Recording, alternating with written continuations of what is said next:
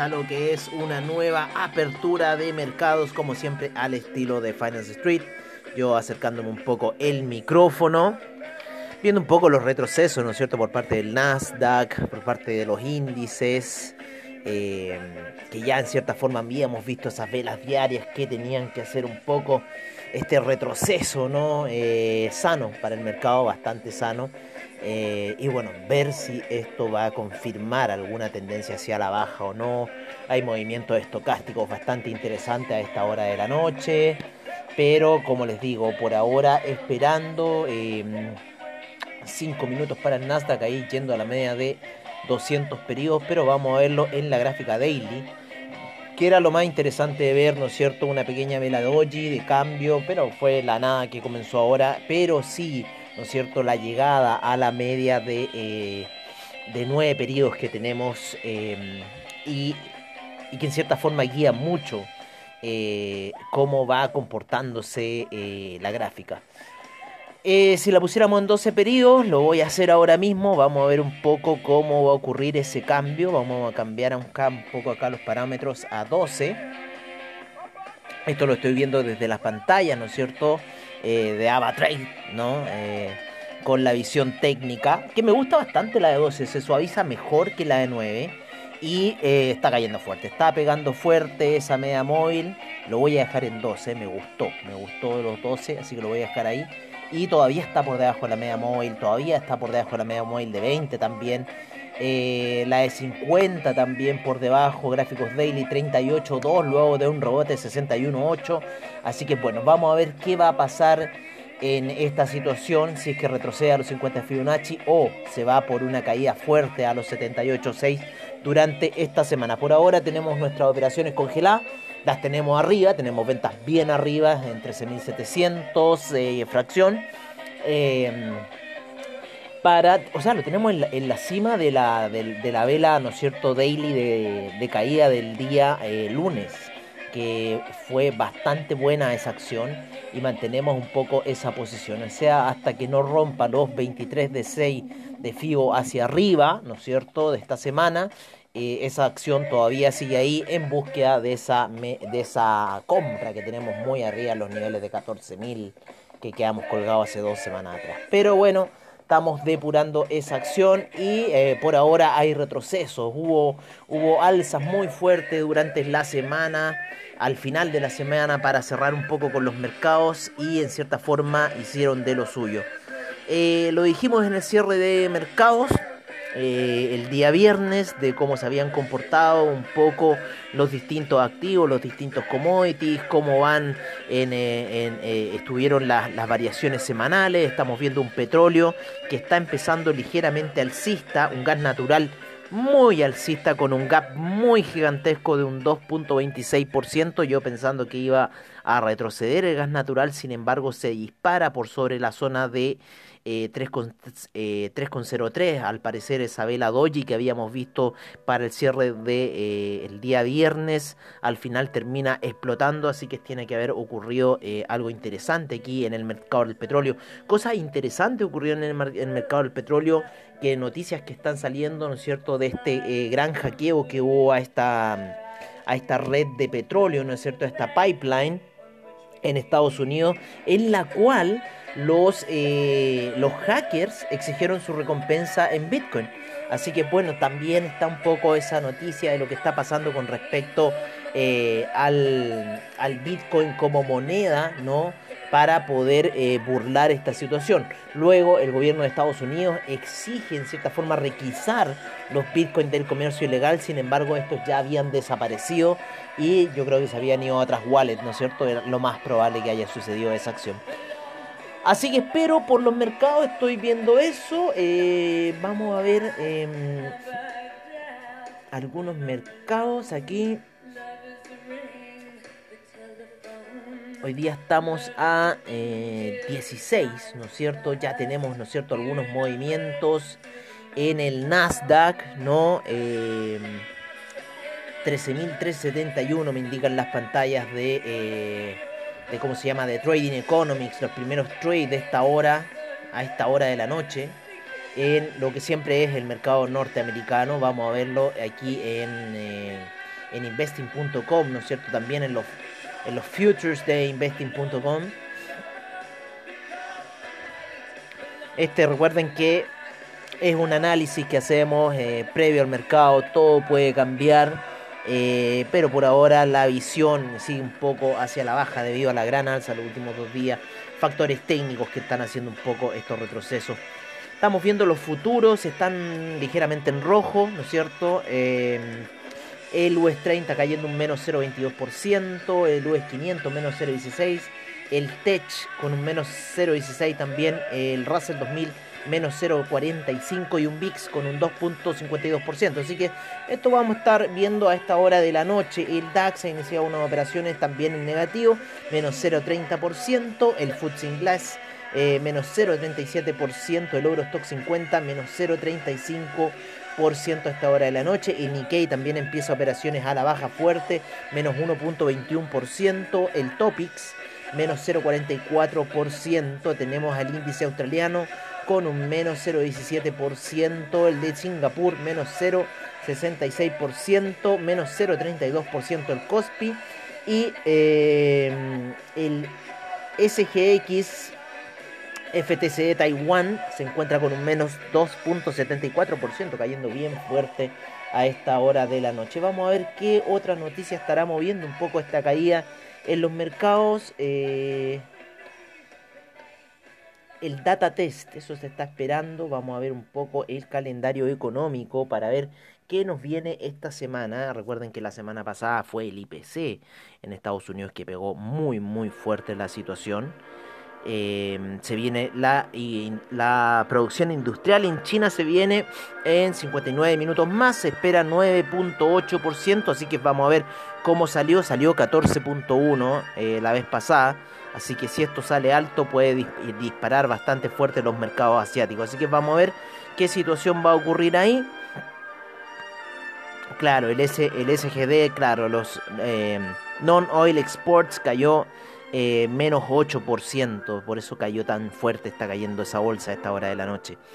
Em, qué linda música de los Jurassic Park, los dinosaurios. Oye, eh, vámonos con los commodities hasta ahora. Vamos a ver cómo está un poco los inicios de esas situaciones. Aquí ya se me borró el, el crudo y lo vamos a volver a poner porque tenemos ya una computadora solamente para para cómo se llama eh, para ver el criptomercado oye eh, crudo en retroceso menos 0,24% a esta hora de la noche el Brent menos 0,26% como decíamos el gas natural 2.29% fuerte alza para el inicio la gasolina menos 0.05% y el petróleo para calefacción, ojo, 1.51% desalineado un poco de eh, el petróleo y la gasolina, que siempre se encuentran bastante alineados. El etanol sin variaciones, la nafta con un 1.09%, la semana pasada 1.06 el propano y el uranio sin variaciones, ya hablamos un poco cómo estuvieron en el cierre de mercado los cierres semanales. El oro empieza ligeramente alcista a niveles de 1845 eh, ya atravesando la media de 200 periodos en gráficos daily, eh, soportándose aún en la media de 20 periodos, así que todavía sigue el camino alcista para el oro este mes. Eh, se ve bastante interesante, lo mismo que la plata, también está en un camino alcista, saliendo la semana pasada, ayer, la semana pasada, el, el, viernes pasado, ¿no es cierto?, de un bajo bastante fuerte en la zona de 26,83, ya se empina a 27,44 la plata. El platino también está subiendo, llegando ahí a la media de 200 periodos en gráficos de una hora, con muchas ganas de atravesar. Y el cobre también moviéndose ahí en la media de 50 periodos en gráficos de 4 horas. Mucha lateralización en la zona de 4,66. Vamos a ver cuánto está el cobre a esta hora de la noche. 4,66 en 0,15% de avance a lo que es esta hora de la noche. Eh, un 0,14% para el oro, 0,03% para la plata y el platino un menos 0,20% cayendo ligeramente a esta hora. eh, siendo ya las 21 horas de Nueva York. Estamos con la hora de Nueva York acá en Santiago de Chile. El carbón cayendo fuerte, un menos 3.92%. El acero también 3.57%. 67% cayó la semana pasada hacia el cierre del viernes.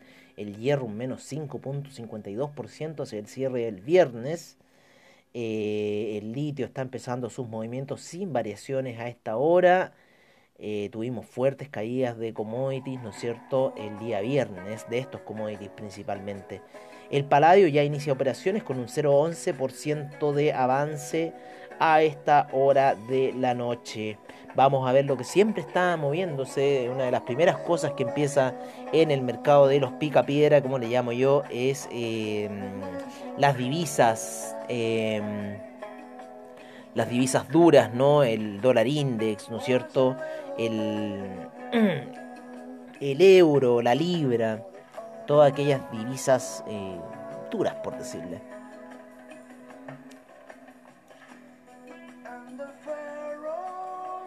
Vamos a esperar acá una hora. Recuerden esa media de 200 en gráficos de una hora se está cumpliendo nuevamente.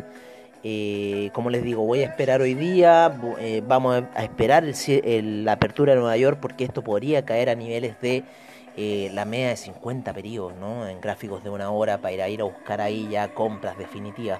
Pero vamos a ver lo que ocurre, ¿no? Yo creo, o sea, tiene que debería seguir eh, surgiendo hacia el alza esta situación. Eh, ya yo creo que ha sido la toma de ganancia bastante fuerte, por lo menos en el Dow Jones. La salida de, del día jueves impresionante y la vuelta ya a, por sobre la media de 20 periodos en gráficos de una hora.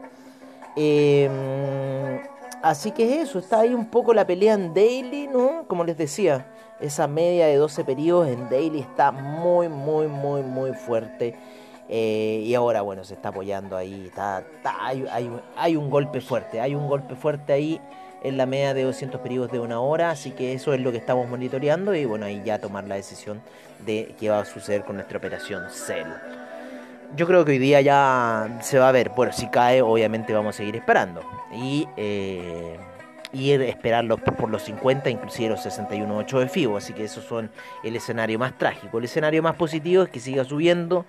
Eh, por lo menos se están viendo alzas, ¿no es cierto?, en el S&P, en el Dow Jones y en el Russell 2000 para los índices norteamericanos. Así que, por lo general, siempre terminan gobernando, ¿no?, un poco las alzas y caídas de los, de los demás. En lo que es el euro, este se encuentra en 1,213 a esta hora de la noche, va eh, depreciándose.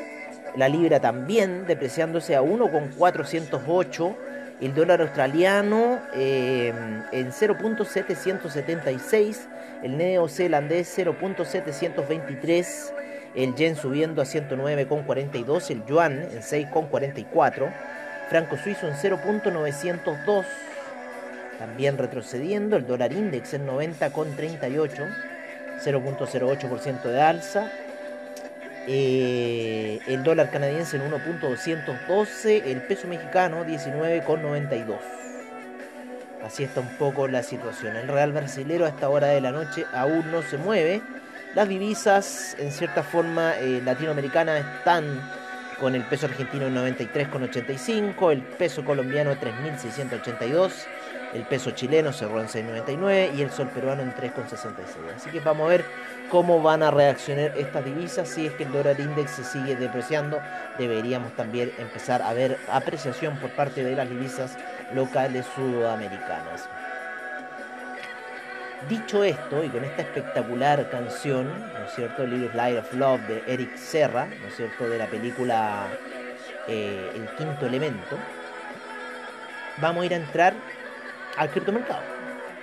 En el criptomercado eh, yo he estado viendo una situación, por lo menos en la gráfica daily, daily se ve interesante, la media de 50 periodos, eh, la búsqueda de la media de 50 periodos eh, en el Ethereum, que estaría a niveles de 2600, y si uno va a buscar la media de 200 en 4 horas, está a los 2009. Así que yo estoy apostando más por la compra en 2600 para el Ethereum, ¿no? así que todavía quedan por caer 800 dólares, está eh, retrocediendo fuerte el criptomercado. Eh, Elon Musk, ¿para qué decir? ¿Para qué hablar de Elon Musk? Ya eh, creo que yo creo que uno de los personajes más odiados eh, en, este minuto eh, del criptomercado. Vamos, vamos a ver algunos de los Twitter de Elon Musk a esta hora de la noche, ahí hablando de SpaceX, ¿no es cierto? Está más metido con SpaceX y están ocurriendo cosas increíbles en lo que es SpaceX. La, la retrocedía de los cohetes, impresionante esas cosas está hablando mucho más de SpaceX. Eh, pero como les digo, eh, creo que Elon Musk había hecho otras, otras declaraciones más eh, sobre, em, sobre lo que es el Bitcoin. Creo que ya había dicho que Tesla se iba a retirar, por lo menos lo que decía Bloomberg a esta hora y en cierta forma ahí creando pánico. ¿Mm? Microsoft directors wanted Gate to quit board over inappropriate relationship. Ah, mierda. Parece que te pillaron, Bill, te pillaron. Así que bueno, ahí un poco Elon causando de la suya, eh, con lo cual ha, ha habido bastante retroceso. Sin embargo, todavía el market cap eh, general de las criptos se encuentra bastante alto en 2.193.967 millones. Eh, en los exchanges 470, 7.300 monedas cerradas a esta hora de la noche.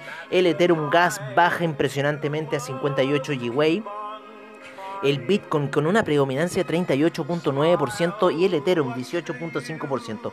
¿Ah, ¿Ah? Yo les dije, bajo 4.000 y el Ethereum Gas se sigue manteniendo bajo, así que impresionante. Bueno, mucho se ha dado también, el alza del Ethereum se ha dado por el staking que se ha hecho en Ethereum debido a los cambios de red.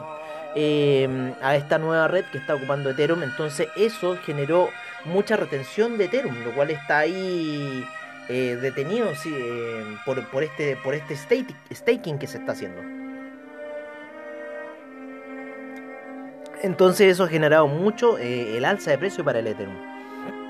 Así que eso también es lo que estaba pasando. El otro día lo leía en una noticia ahí de Crypto 24-7 y, vi esa situación.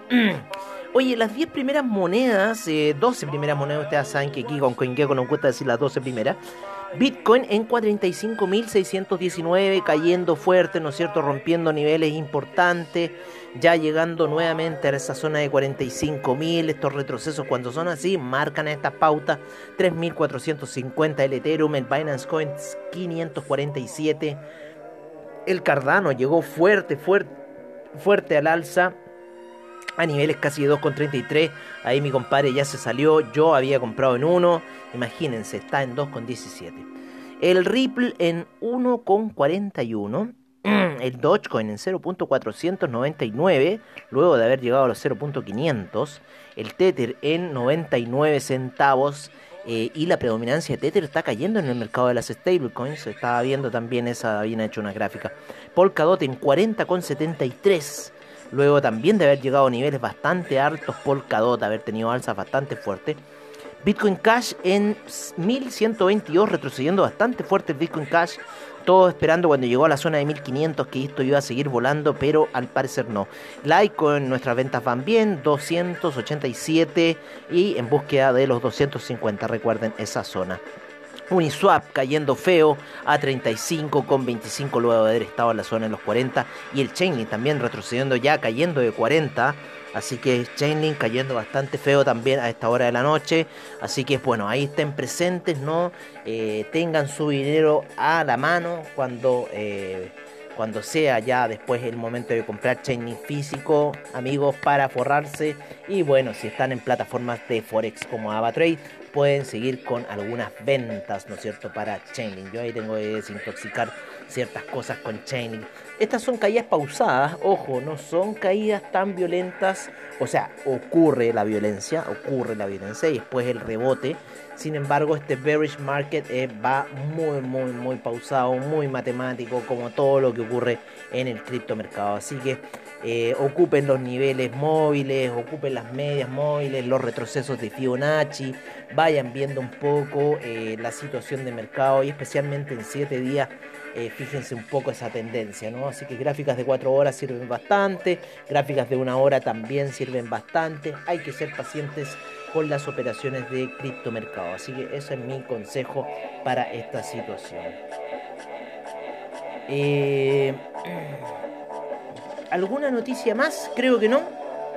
Creo que eso ha sido nuestra apertura de mercados. Recuerden la noticia de, la producción industrial china. ¿eh? Eso puede pegar fuerte ahora en los mercados a esta hora de la noche.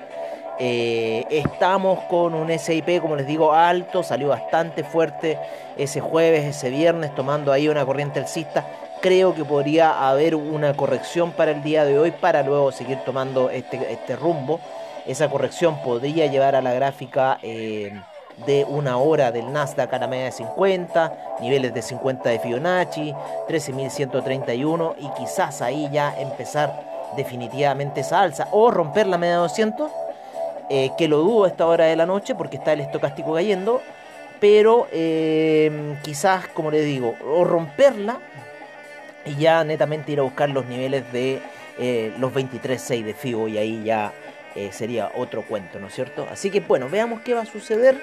Eh, ustedes saben que la mayor fuerza se genera con el despertar norteamericano, así que todos ahí con el reloj puesto a las 9 y media de la mañana cuando empiece a moverse el mercado y nosotros nos veremos a la hora del brunch para conversar y qué ha pasado con el trade en mercados on trade. Un gran abrazo amigos a todos ustedes, muchas gracias por eh, escuchar el programa como siempre y nos veremos ya nuevamente mañana en Mercados on Trade.